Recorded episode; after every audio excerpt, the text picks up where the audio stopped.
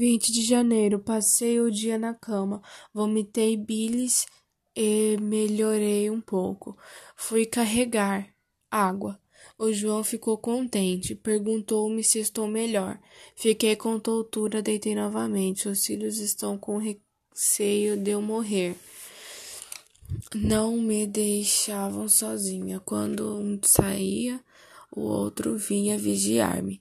Dizem, eu quero ficar perto da senhora, porque quando a morte chegar, eu dou uma porrada nela.